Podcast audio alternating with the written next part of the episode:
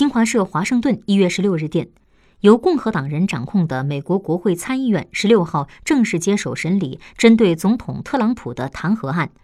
但是当天审理工作并未立即展开参议院多数党领袖共和党人麦康奈尔宣布参议院将休会至美国东部时间二十一号下午一点。在此之前由民主党人掌控的众议院和特朗普本人可以向参议院递交辩词。